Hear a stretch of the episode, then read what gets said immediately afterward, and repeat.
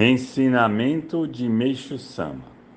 A religião que propicia graças nessa vida possui a verdadeira força de salvação do mundo. Segunda parte. A propósito disso, desejo expor minha crítica sincera. Dos dois tipos de fé mencionados, o primeiro pode ser vulgar, mas a verdade é que ele influencia a massa popular mais do que podemos supor. Dado que a massa tem um baixo nível intelectual, nem princípios nem teorias lhe interessam. Essas pessoas visitam santuários de vez em quando, fazem pedidos de graça e oferta monetária e se satisfazem com isso.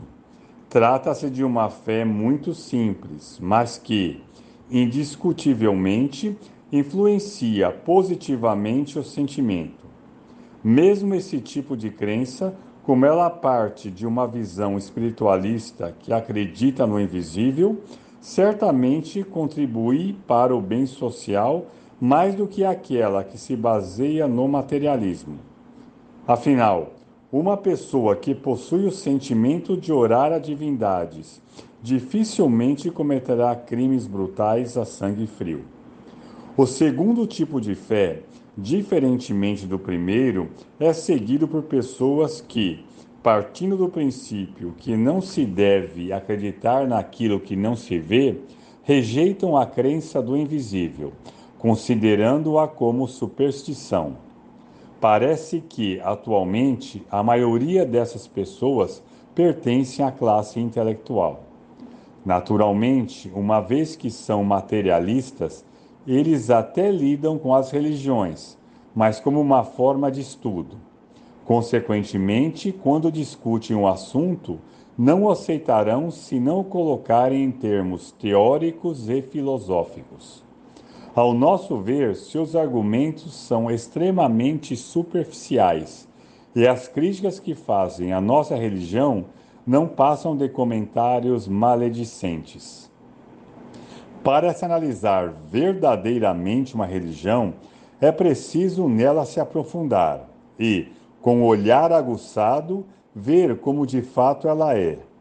Neste caso, deve-se abandonar completamente a subjetividade sem deixar levar por ideias preconcebidas.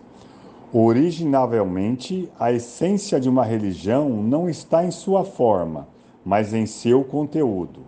Portanto, é necessário que os intelectuais mudem de postura ao tecer suas críticas. De acordo com o exposto, considerando grosseiro e leviano criticar nossa religião, julgando apenas pela aparência e taxá-la de crença popular só porque prioriza o recebimento de graças nessa vida.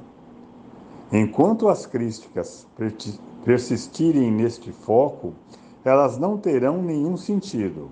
Se fizerem uma profunda análise de nossa religião, compreenderão que ela não só é de caráter popular, mas também teórica.